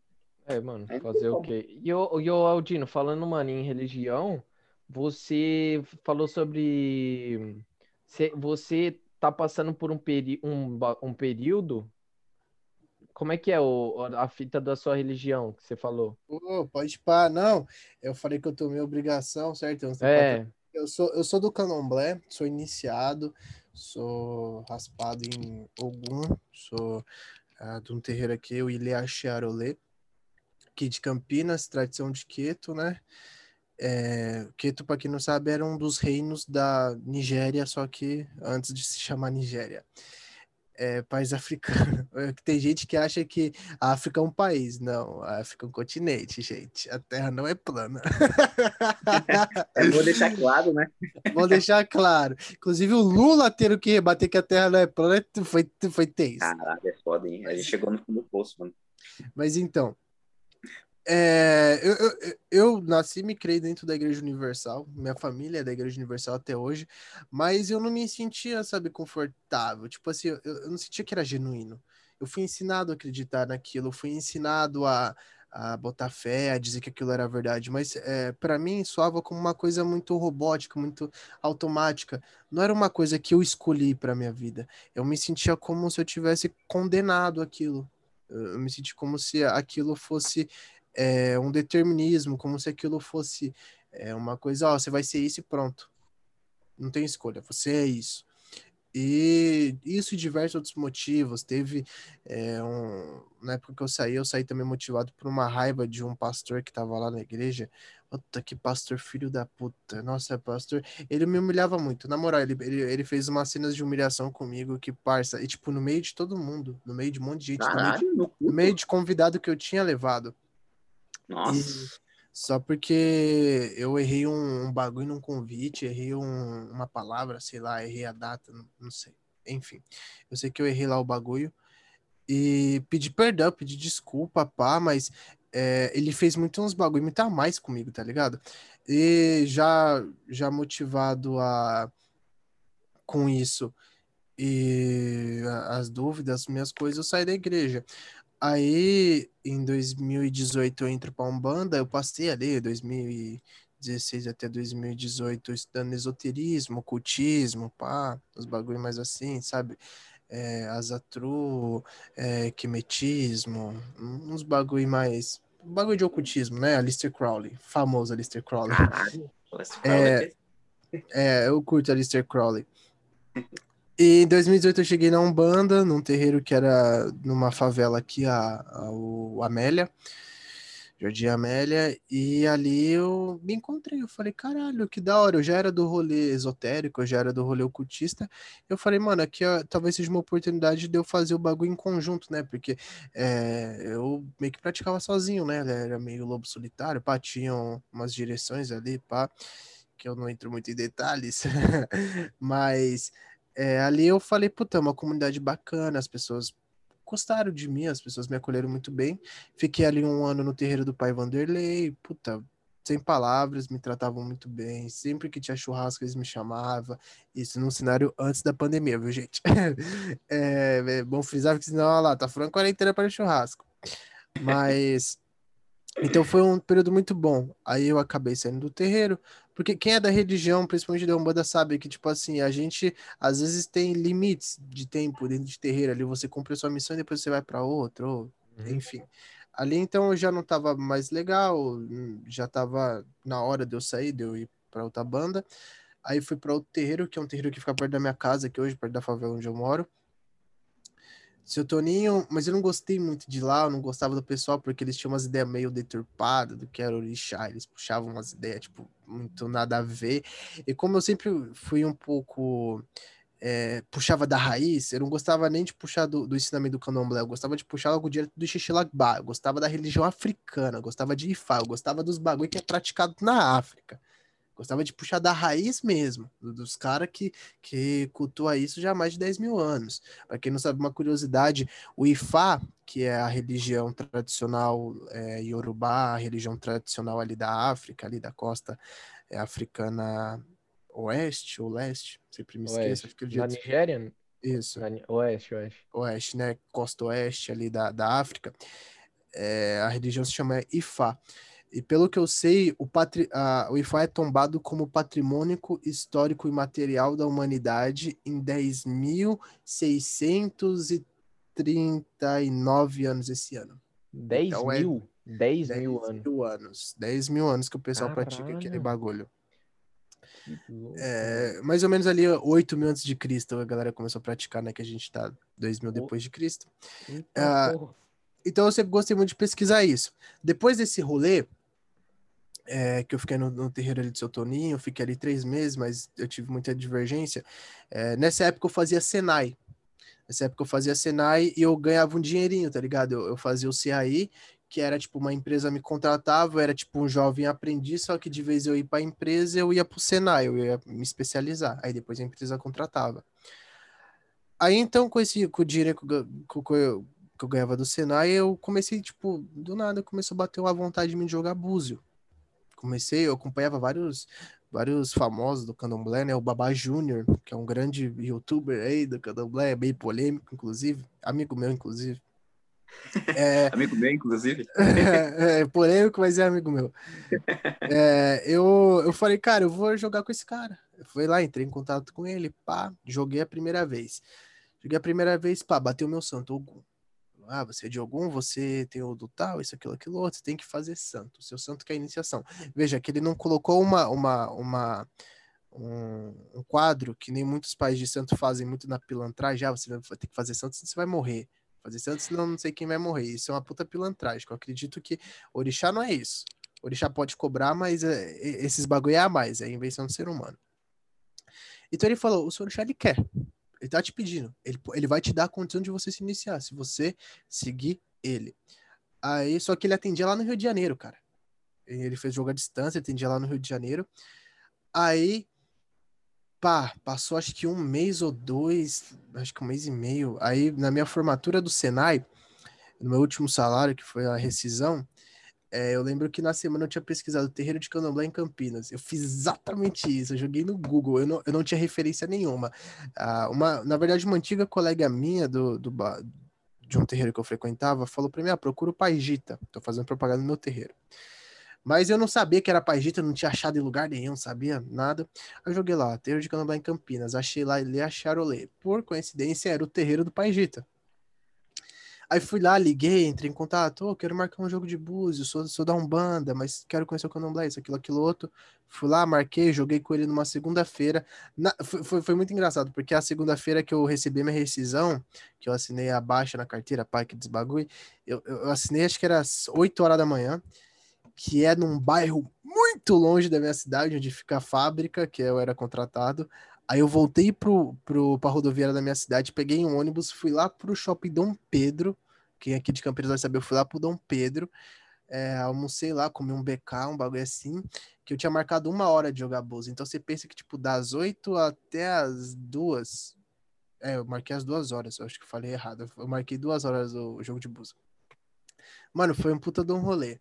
Aí começou a bater uma hora, pá. Aí eu chamei um Uber, não fazia a mínima ideia onde era o terreiro, não sabia, eu só coloquei ele a Charolê no Uber e tinha a localização do bagulho, porque era templo religioso. Ah, Aí fui na fé e na coragem. Falei, ó, pai, você só foi. Eu falei, ó, pai, algum vai na frente, guia eu e é isso. Cheguei lá, pá, bacana, fui bem recebida, a mãe Abacé me recebeu, tinha lá o Ogan Jonathan, que é um amigo meu extraordinário, tinha uma galerinha lá, fiquei trocando ideia com eles, aí o pai Gita chegou. Aí fui lá, joguei com ele, ele falou quase que a mesma coisa que o outro cara falou, só que ele falou uns bagulho um pouco a mais, tá ligado? Ele falou algumas outras situações aí que já é um pouco mais é, pessoal, né? Já é mais dentro da religião, alguns segredos aí. E aí eu perguntei, ah, eu posso ficar aqui? Eu posso entrar de Abian? É, que no candomblé a gente usa muito, muito da, da língua iorubá. É uma, uma, uma, uma coisa que eu acho muito bonita, né? A, a nossa religião, a gente aprende a falar o iorubá. É, a gente não, não, não estuda por, por livro, por essas coisas, a gente aprende no dia a dia. Ah, agô. Agô significa desculpa, licença. Ah, é... hum, agora me fugiu as palavras da cabeça, né? A pita da cultura é muito entendeu. importante, né, mano? É, daí- é. Então, aí é, eu perguntei se eu podia entrar de Abian. Abian é meio que a pessoa que ingressa no terreiro de candomblé, mas ela ainda não é feita no santo. O candomblé, diferente da Umbanda, ele é um pouco separatista. Ele é um pouco ali é, exclusivo. Por quê? Porque ali dentro você tem a parte que quem é iniciado pode participar e a parte que quem não é iniciado pode participar. Quem é iniciado pode participar de tudo. Pode participar de axixê, por exemplo. Axixê é o ritual de funeral, que é muito pesado, inclusive. Uma vez eu participei, puta que pariu. Foi, foi uma das experiências mais fodidas da minha vida. Se quiser, eu posso até comentar depois. Axixê pode participar, é, saber do roncó, saber fazer ebó.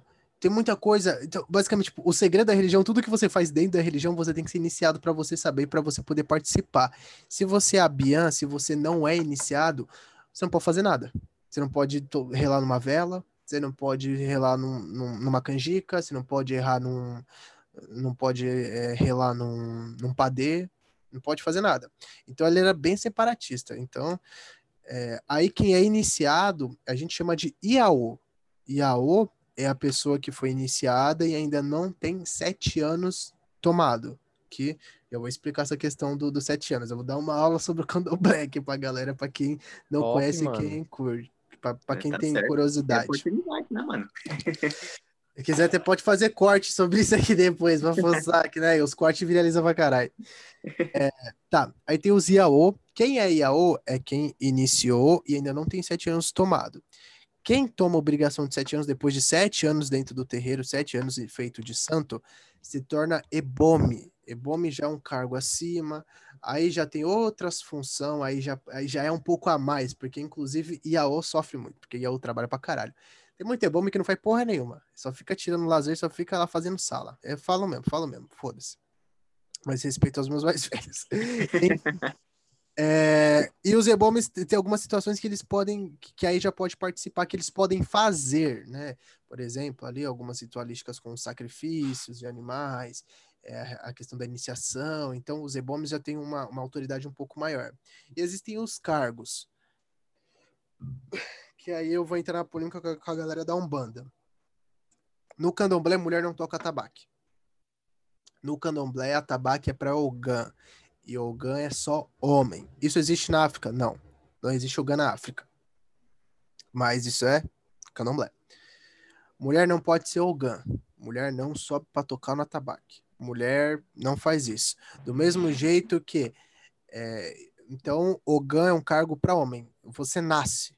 Você nasce com isso. Quando você vai jogar Búzio, para você iniciar, aparece no jogo. Você é Ogã. Então, é uma coisa que é inata. Nasce com você. Do mesmo jeito que Eked é só mulher. Homem não pode ser Eked. Homem tem fundamento que só Eked pode mexer. Depois que só Eked pode fazer. Então, é, é exclusivo. Ah, e por que que Ogan e Eked é diferente de Yaô? Porque Ogan e Eked não vira no santo.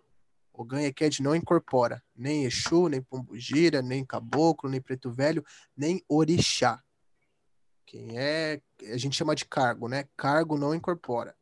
Ogan e Uhum. Não, não incorpora nenhuma entidade.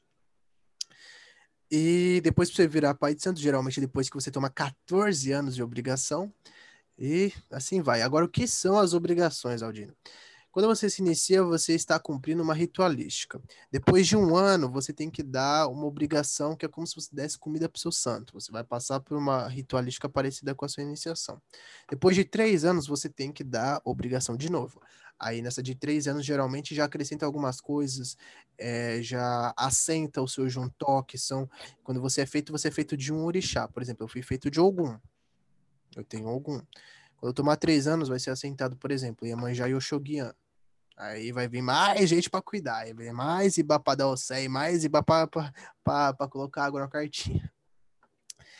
Depois que você toma. Tem casa que dá cinco anos. Na minha casa, eu acredito que não, não tem essa questão de dar cinco anos de obrigação, aí varia de terreiro para terreiro. É, e depois tem os sete anos, que aí os sete anos seria como uma maioridade. A questão quando você fica meio que maior de idade dentro do santo, né? Que aí já libera muita coisa para você fazer, você pode fazer basicamente tudo. ah, abaixo do pai de santo tá você, né? E por aí vai. É, e acredito que é isso. Bom, expliquei a liturgia do candomblé. Ok. Fui lá, me iniciei em 2020, antes da pandemia. Foi, foi, foi incrível, porque eu me iniciei, eu entrei por Roncó dia 2 de janeiro de 2020. Eu virei o ano no meu barracão, inclusive, dia 30, dia, dia 31 de janeiro, eu fui pro meu barracão, eu fiz a virada de ano lá, tinha, teve uma festa, uma confraternização, seu sete flechas do meu, do meu pai de santo veio, fez um, um fundamento, rezou na gente, desejou coisas boas pra gente. Aí eu iniciei dia 2, foi, foi dia 2. Não vou falar meu, meu, meu, meu dia do meu buri, porque, né, deixa quieto, isso aí já é em off. Aí saí dia. Dia 18. Ou dia 20. Acho que a gente. É, dia, dia 20 de janeiro eu saí. É, teve a festa. Eu iniciei na, na, na festa que a gente chama de Águas de Oxalá. A gente, é a primeira festa do ano, onde se comemora, se, se, se exalta os orixás funfun. São os orixás que usam branco, né? Aí já, bicho, eu vou ser muito específico, né? Falando de orixá funfun. Então, basicamente, é a festa de Oxalá, que aí vem Oxoguian, Oxalofã, Iemanjá, Ogunjá, é, diversos outros. Então, Airá. é, então, dentro disso, eu iniciei dentro de uma festa de Oxalá. Isso em janeiro. Aí, quando a gente inicia no candomblé, a gente, come, a gente usa uma coisa que a gente chama de quelê. Quelê é tipo essa corrente que vocês estão vendo aqui. É uma gargantilha com a- as bolinhas, as miçanguinhas, da cor correspondente do seu orixá. Por exemplo, Ogum é azul, é, Oxalá vai ser branco. É tipo aquelas que o Jonga usa? Isso, só que o Jong ele usa guia, né? Ele usa fio de contas. Os guia. meus estão ali. É, ele, usa, ele usa fio de contas. Inclusive, ele é de Ogum. Ele usa de Ogum e Oxóssi, se eu não me engano. Eu vi uma, uma cita no Twitter, não sei se é verdade, que, tipo, tem uma restrição que não pode, ele faz, né? Tipo, não sei se pode beber, sei lá, uma cita assim, tipo, sei lá, uma cita que Cara, meio que denunciando ele. Cara, é, beber de guia aí já vai muito, porque eu já vi gente do meu barracão bebendo de guia. Já vi, já vi. Mas é, eu não sei se o Jonga fuma maconha. Eu sei que quem é feito de santo não pode fumar maconha. Não pode, é proibido. É, e tem todo o fundamento, porque não é porque maconha é erva de Exu, é folha de Exu, não tem nada a ver. Maconha não pode porque ela entorpece o ori, né? É, o ori é, o, é a cabeça. O primeiro, inclusive, o primeiro é deixar que a pessoa tenha a cabeça. Na Nigéria se cultua a cabeça. E quando você fuma maconha, quando você dá um, dá um tiro, você dá uma bongada na pedra, quando você usa qualquer droga, você sai da realidade, até a bebida. Por isso que é, por, Oxalufã e Oxaguian é quesilado. Quem é de Oxaguian e Oxalufã não pode beber. Não pode, é proibido o álcool. As, as pessoas que são desse santo não podem beber álcool. Conheço quem é de santo e bebe? Conheço. Também conheço quem é de santo e usa droga. Só que Caralho, pesado demais, é, né, mano? Conheço. Ô, É- Dino, É, Mas- é rígido. você se, tipo assim, você é de Ogum, Isso. certo? Aí, tipo, essa fita, a pessoa, quando ela vai se iniciar na religião, aí ela. Todo mundo vai passar por isso? Ou cada um é uma, uma, um santo? Como é que é? Tipo, Exatamente, cada um é o santo. E, tipo, você não escolhe, você nasce. Você nasce com seu santo. caralho, e como Você- que, tipo, tem, como que é no ritual, aí o pai, o pai de santo no, na onde você, no templo, é isso? Tipo, aí ele Ah, como é que vê- faz pra descobrir? É, Jogo de búzio. Você Tá. descobre o seu orixá no jogo de búzio. Tanto que, é, dentro da Umbanda, é, é meio errado o jeito que eles fazem, né? Porque é, qual é a diferença do- dos orixás da Umbanda pro Candomblé? A Umbanda não cultua os orixás que o Candomblé cultua. Tanto que o Candomblé também não cultua os orixás que cultuam na África, né? Porque do Candomblé diz que são 16, na realidade são mais, são 20 e poucos, né? Porque você tem aí. é, de- também depende, porque também existe o lance das nações que eu posso explicar depois, né? Que são Ketu, é, é, o pessoal de Jeje, pessoal de Angola. Por exemplo, quem é de Ketu cultua Orixá, quem é de Angola cultua Inquice, quem é de Jeje cultua Vodum. São deuses diferentes porque são países diferentes, né? Daomé não é Nigéria. O povo de Daomé cultua outros deuses. O povo da Angola, do país Angola, cultua outros deuses. São outras coisas, não, não é generalizado. Por exemplo, tem gente que fala que Legba é a mesma coisa que Exu. Não, os fundamentos, cada país é cada país. uhum. Cada país é ca- cada um.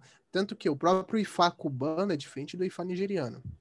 E dentro da Umbanda, é, eles cultuam, se não me engano, nove orixás. Nove, se eu não me engano. É, o- é Ogum, Oxóssi, Xangô, Obaluaê, ah, Iemanjá, Oxum, Nanã, Inhansã e Oxalá.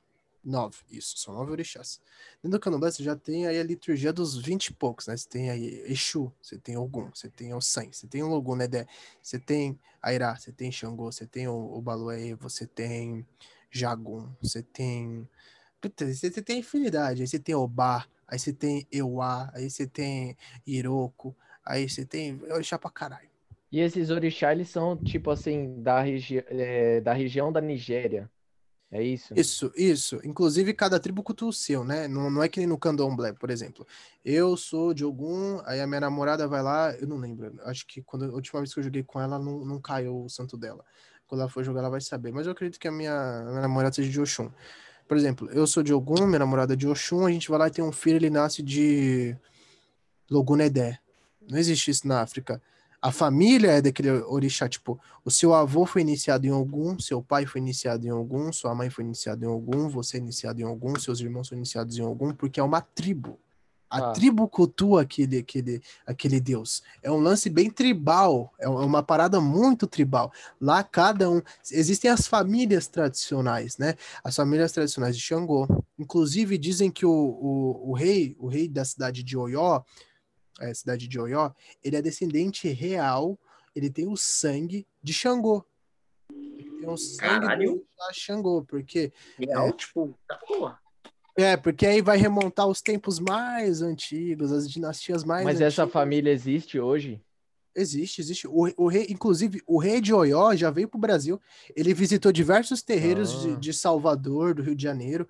Ele foi contemplado pela Academia de Letras Brasileiras, alguma coisa assim. Eu sei que ele já deu vários rolês aqui no mano. Brasil. E a Nigéria, a Nigéria tem muito laço com o Brasil, não pelo governo, mas pela religião. Muito, muitos é, políticos, muitos reis de determinadas áreas da África vêm para o Brasil na, numa missão diplomática motivada pela religião.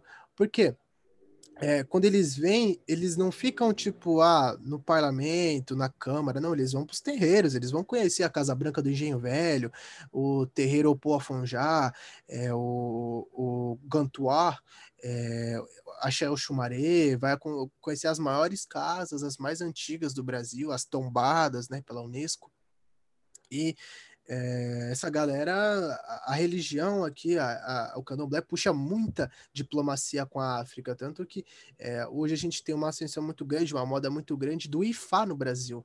Hoje a galera tá largando o candomblé para ir pro Ifá, porque tem muito nigeriano vindo pro Brasil é, ensinando e iniciando a galera de Ifá. O Ifá que, é a religião lá da, da África. Tá. Inclusive. A matriz tem... seria, tipo, meio que a matriz. Certo. Existe, inclusive tem um doutor da USP que ele é nigeriano, ele, ele, ele é babalaô da Nigéria, ele veio estudar na USP e ele tem um terreiro em Manguaguá, se eu não me engano, o Baba King. Ele é muito famoso e ele é bem respeitado ali no meio. Ele vai para África, ele traz diversos africanos, diversos babalaôs, oluôs aqui pro Brasil. Esses reis, eles lá, tipo, esse rei, ele não. Ele é rei, né? Ele é rei? Isso, ele é rei da, da, da, da da, da cidade de Oió. Tá, então, então não, não, não é tipo assim, rei da Nigéria. Tipo, ele não é não, do. Não, não, não, não. É tipo ele da é... tribo, né?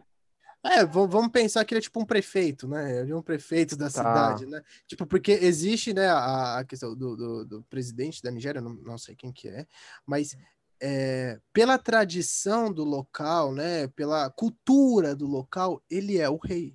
É, então, é isso que eu ia perguntar, se era uma questão é, institucional, então funciona institucional e tradicional também. Isso, ele, é, ele é, é, mais uma questão tradicional, né? Ele não vai uhum. exercer o poder executivo. Ah, ele tá, vai, pode ele crer. vai exercer um poder político. É mais um, um E aí existem vários mais... reis. É, existe a da cidade de Oxobô, se eu não me engano. Ai, eu não vou. Não Aí vou. é de acordo com, a sua, com, a, com a, é. tipo, as nações que existem lá. Isso. Com as tribos, né? Ah, tá, pode crer. Porque, tipo... por exemplo, a tribo de Quetu e a tribo de Oió são dentro da, do território que a gente conhece por Nigéria. Uhum. Mas são dois locais diferentes. Por exemplo, rei de Oió. Rei de Oió foi Xangô. Rei de Quetu, Oxóssi. E eles dois têm uma boa relação? Ah, tipo, sim, são. Tipo, tem, uma, tem umas polêmicas, umas tretas muito da hora, da hora não, né? Que é treta, né? Que é, por exemplo, existem lugares na Nigéria que jogam búzio. Existem lugares da Nigéria que jogam opele e fá, que é outro sistema divinatório, é outro instrumento, né? O búzio é aquela conchinha, né? Aquela conchinha branca, que tem muita gente que usa pulseira e não sabe, usa gargantilha e não sabe. É aquela conchinha, aí eles vão lá e fazem um jogo de búzio. Já o, o Opelei Fá já é bem mais complexo, já é bem diferente, já é tipo um, um, uma corrente assim, com alguns caroços, eu não, me lembro o nome da fruta, é, não me lembro como é que é. Eu, eu nunca joguei o Opelei Fá, inclusive, não sei como é que é. Mas é, existem uma meio que uma treta, né? Que um lado do país usa o Opele Fá e o outro lado usa o jogo de búzio. Então tem uma certa rixa aí. Da hora, mano, da hora. Mas existem diversos festivais na Nigéria que vai diversos reis. Uhum. Por exemplo, é, o Festival de Babai Gungun. É um dos mais famosos do mundo. Vai diversos gringos, vai gente do Brasil, vai diversos países de santo lá, vai muita gente para prestigiar. E existe a, a questão turística, a questão, tipo, pô, vai ser um festival, vamos lá, conhecer a cultura dos caras, pá. E tem a questão é, religiosa, que é, por exemplo, um pai de santo do Brasil vai para lá para ver como é que é, para aprender, para trocar ideia, para ver como é que é feito na África. E existe a questão diplomática, que aí se inseriu o encontro de diversos reis, de diversas famílias de locais diferentes, de cidades diferentes, de estados diferentes da Nigéria, se encontrando naquele lugar para conversar, para trocar ideia, para falar de relação, para falar sobre diplomacia e sobre religião, sobretudo, né? Da hora, mano. E é tipo aberto ao público? É, oh, é, é uma puta de uma atração turísticas, né? Você tem ali o festival, é, o festival de Gungun, você tem o festival de, de Ogum, inclusive. É, você tem o Festival de Oxum, que inclusive o templo de Oxum é o, é o templo mais famoso da Nigéria. Ele é tombado pela Unesco. Lá, inclusive, tem a estátua mais antiga de Ogum da África, Caralho, mano. Que é uma E, estátua mano, que tá usando vermelho. É bonito. Aqui no Brasil, é, vocês vão, vocês vão me falar, hein, ó. Aqui- é, a questão dessas religiões que são de matriz africana, existe um sincretismo, que tipo é a relação com Deus, é, Santo Antônio, Santo São é, João. com, com uma relação com a religião cristã. Como que é isso? Tipo, que eu não entendo direito. Tipo, tipo assim, os ori tem, existem os orixás, né? É isso. Aí tem o, o- pessoal cultua os outros santos da, da cristã, da, que são cristãos, cristão e tal. Então, qual que é a fita, né? Vamos falar historicamente primeiro, para depois a gente falar da nossa atualidade. Quando o Uhum. negro chegou aqui no Brasil, quando, por exemplo, na verdade, quando o branco chegou na África e viu lá é, um assentamento, um ibá de Exu, de Exu, não, não Tranca-Rua, não Exu Caveira, Exu, o orixá. Quando ele chegou lá e viu que tinha um pinto no ibá, porque assim, Exu carrega um pinto, ele carrega um falo, que é um instrumento ritualístico, que não é pra putaria, é, é- é representando virilidade, é representando ali é, a questão de é, o homem com saúde, um homem que tem uma boa descendência, porque lá na África, quanto mais filhos você tem, mais próspero você é, né? Eles não veem a, a, a questão de filhos como uma coisa ruim, não, pelo contrário, é bênção.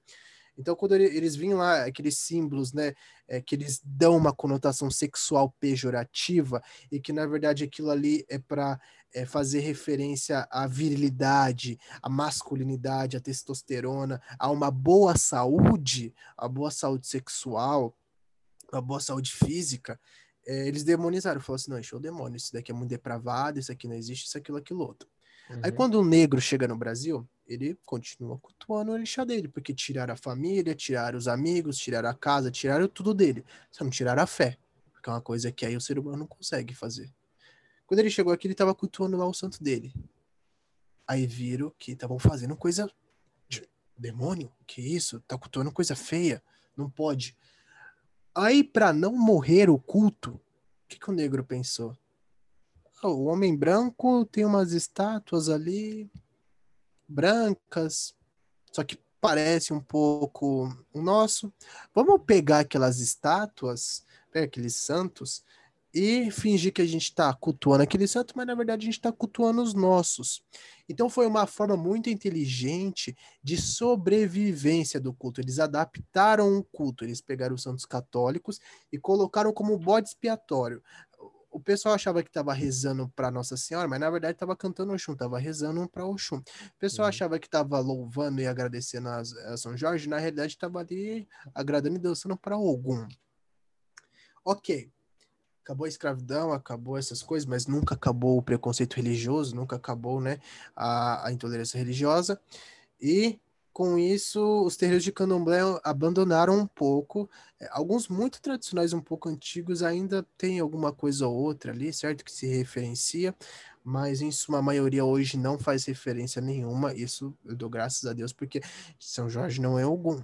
Sinto muito te dizer, não tem nada a ver. São Jorge foi um santo, foi um cara Europeu. Capadócia, outro contexto. Ogum, Ogum Uhum. inventou o arado. Ogum, Ogum foi o primeiro ferreiro do mundo. Ogum foi quem forjou a corrente que uniu o Aê com o Orum. Foi o, o orixá que trouxe todos os outros para a terra. Aham. Então não tem nada a ver uma coisa com a outra. Tanto que as ferramentas de Ogum não tem nada a ver com, com, com o São Jorge. Não existe nem, nem dragão. Nem dragão, tem nada a ver. Inclusive, Ogum é muito mais sinistro. tem um Itan de Ogum muito louco que ele desce a porrada na morte, pra você ter ideia. Ele, ele é mais violento que a morte. Mas enfim. É, aí acabou o sincretismo e depois nasce a Umbanda.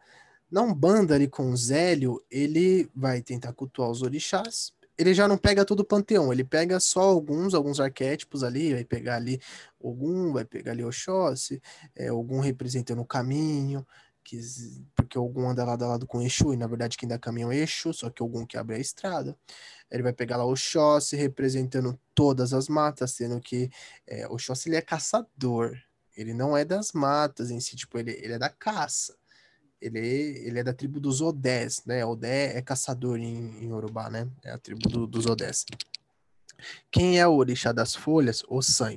A Umbanda não cultua o San. Aí ele vai lá e eles vão lá e pegam é, Xangô. Xangô da justiça, ok.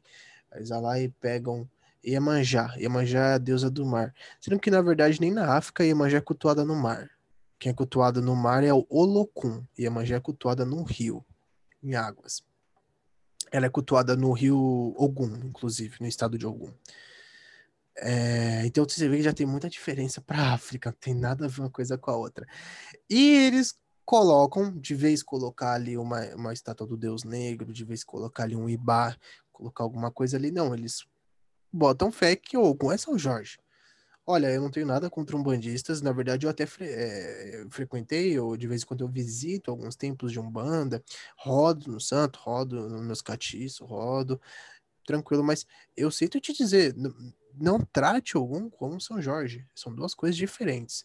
E, mas hoje é na Umbanda que é que é muito dentro dessa galera do sincretismo, tanto que a Umbanda, ela tem uma moral muito cristã.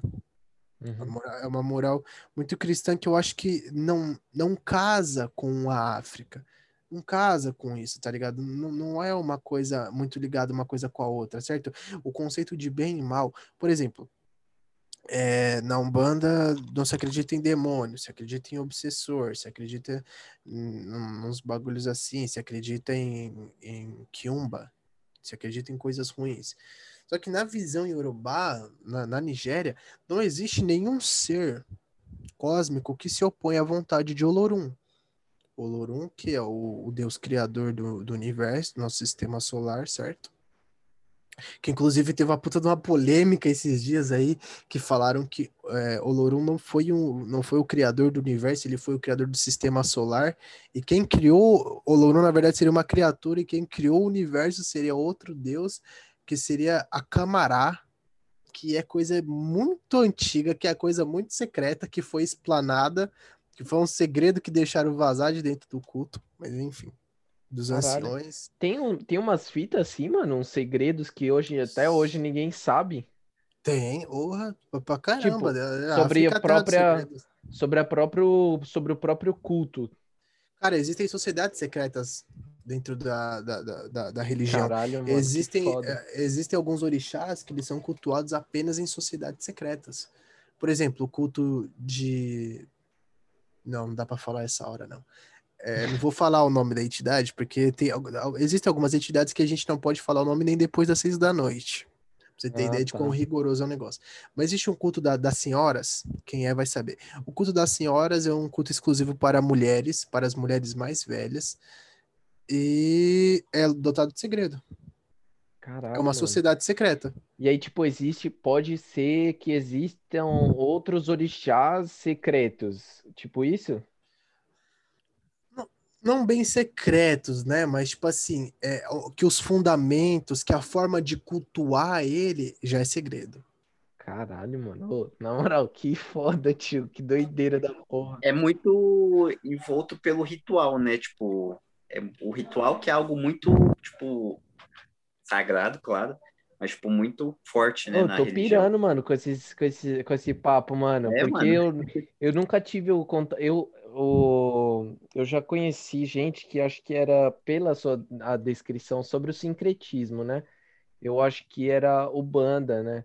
Isso. Aí eu conheci, mas bem por cima, assim, mano. Às vezes frequentava o mesmo local, aí baixava é, o, orixá. É, baixa o orixá, baixa o quê lá? Não, é, primeiramente, não, é. não, é, dentro da Umbanda não se incorpora orixá. Na Ah. Umbanda não tem orixá. Na Umbanda tem falangeiro. Existe. Que aí é outra coisa. Não adianta a galera da Umbanda vir me falar depois, porque dentro No candomblé terreiro- não tem isso. Não, no candomblé é orixá. Por que Tá. eu falo isso? O, o falangeiro, ele nada mais nada menos que é tipo um representante do orixá. Ele é um espírito que é, vai carregar a mesma energia, a mesma vibração que aquele orixá, mas não, na, na- não, não no tamanho de um deus. Pode ser um antepassado, pode ser um espírito, pode ser alguma coisa. Muitas vezes eles falam que são caboclos, caboclos que vibram na mesma vibração do orixá. Tanto que na Umbanda você tem, por exemplo, algum, algum de Ronda, algum Beiramar, algum. É... Ah, es- es- esqueci, já, já nem me lembro, mas alguns sete ondas. E dentro do candomblé não existe isso. Dentro do, do candomblé a gente tem algum Meiji, algum Onire, algum Ja, é, algum Wara, ah, algum Waris. é, e por aí vai. Que aí já são coisas diferentes. Por que eu falo que na Umbanda não tem orixá? Porque não tem iniciação. A maior diferença da Umbanda do Candomblé são duas. A Umbanda é uma religião aberta, não é iniciática. Ninguém, ninguém é feito na Umbanda.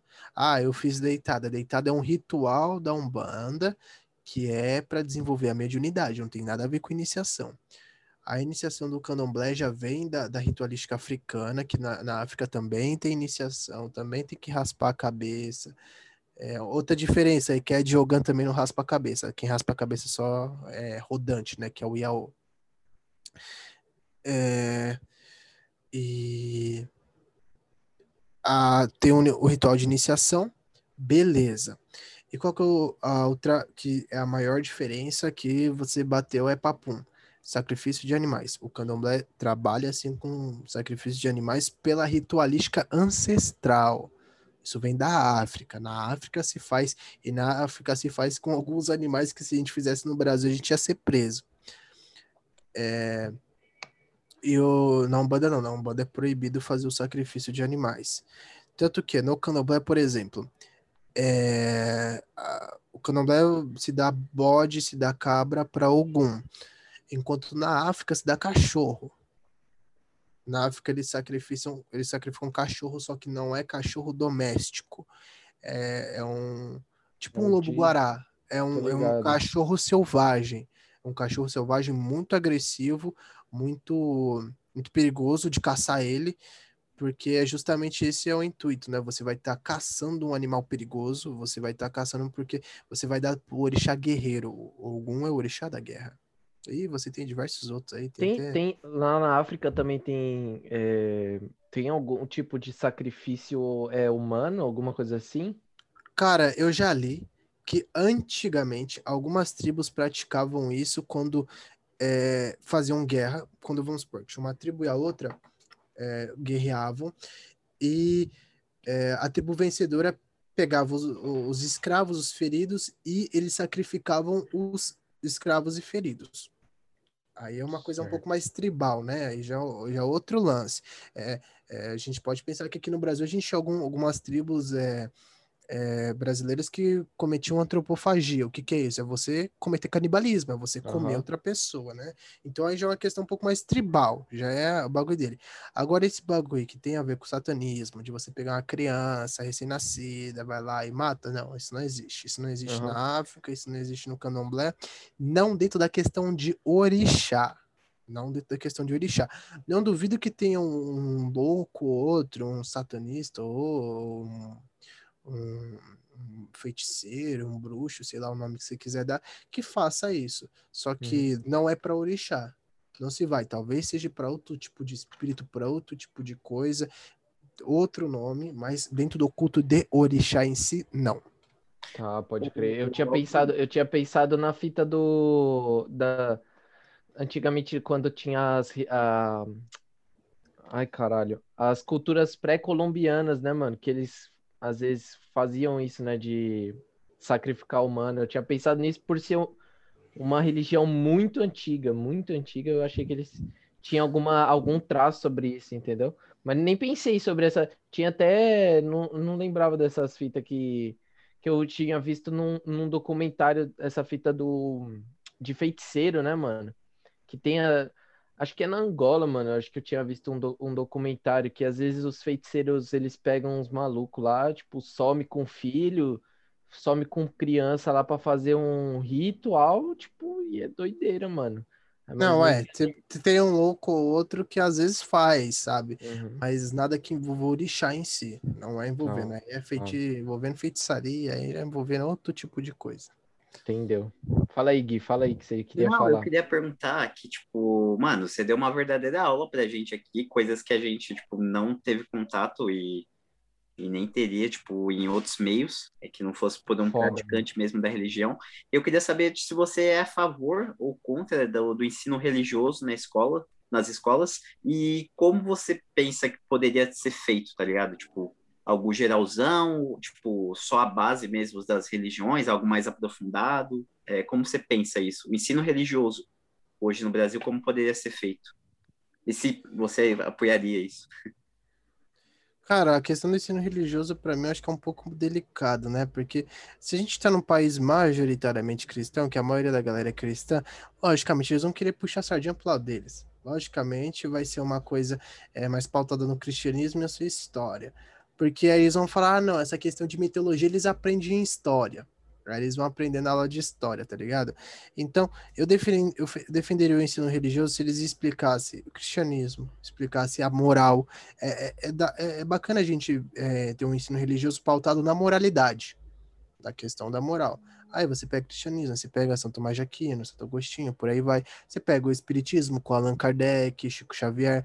Você pega a Umbanda com Zélio. Você pega o, o Candomblé com, com a questão da escravidão. Você pega é, o islamismo com Maomé. Você pega o budismo. Você pega diversas religiões e ensinam a questão da moralidade.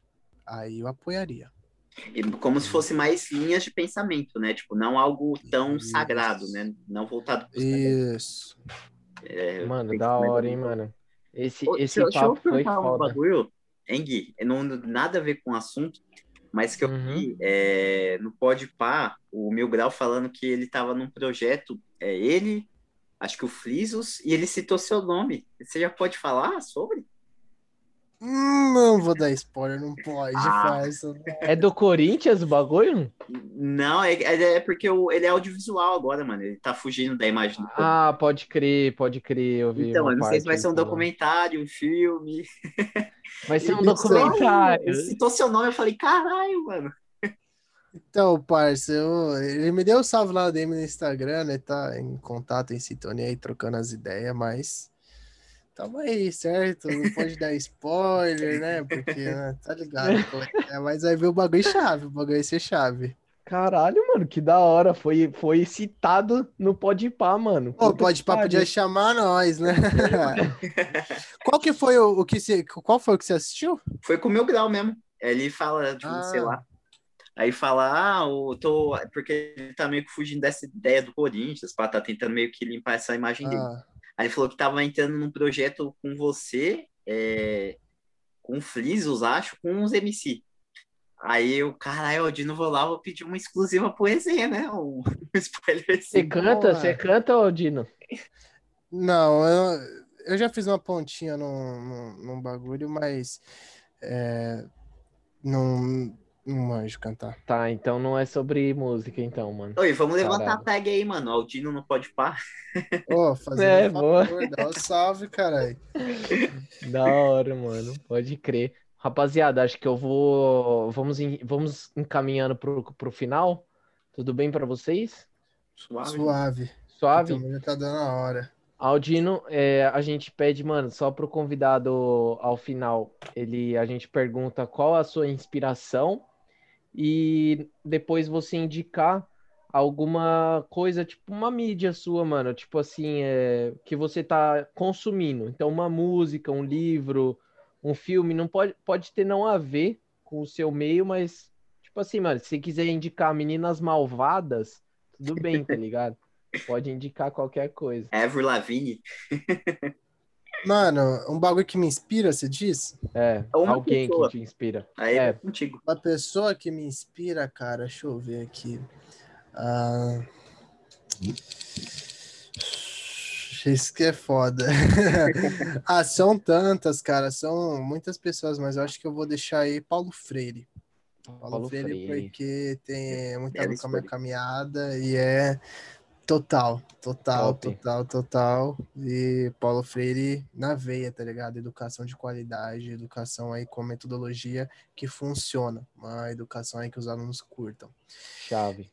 Uma mídia que eu, que eu posso indicar para vocês, mano, Ah, deixa eu ver aqui agora. Pá. Uma série. É uma série. É, tô mano. pensando numa série mesmo, tá ligado? Mano, é, sabe uma série da hora pra vocês pensarem?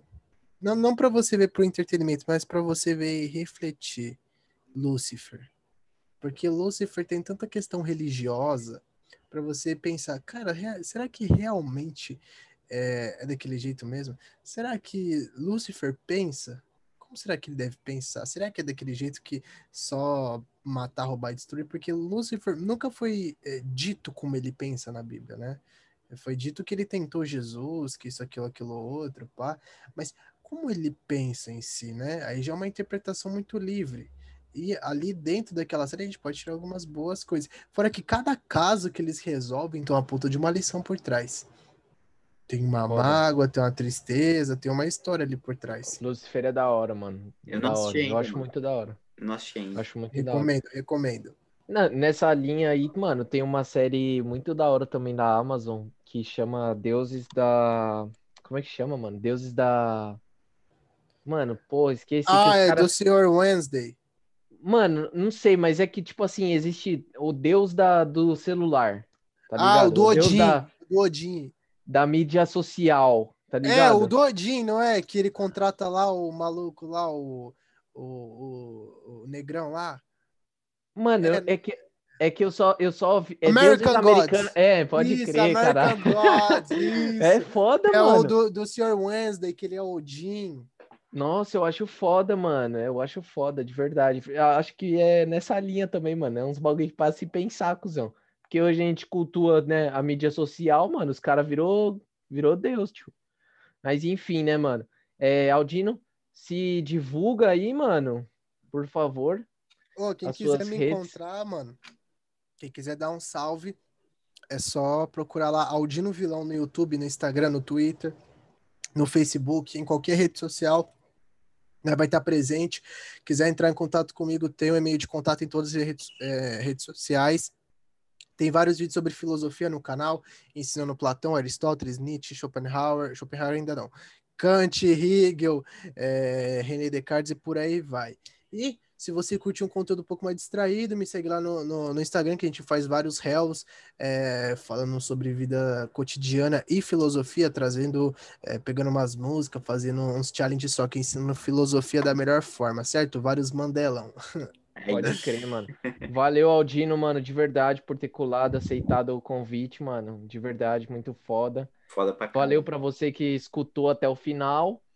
E, mano, um abraço, um beijo, até o próximo episódio. Quer se despedir, Fada? Não, só deixar nossas redes, né? Resenha da Leste em tudo. É, Instas pessoais. Gui Souza com 2E com 2E. Gui Souza underline CEP, SCP. Ricardo J. Fer. E segue lá o Universo dos Mantos. Falou que veio pelo resenha. Ganha 10, de 10 a 20% de desconto. Depende do que você vai comprar. Mas compra lá, É mano. isso, compra lá, dá uma força pro moleque. Falou, abraços, Tamo beijos. junto, falou. Falou, falou.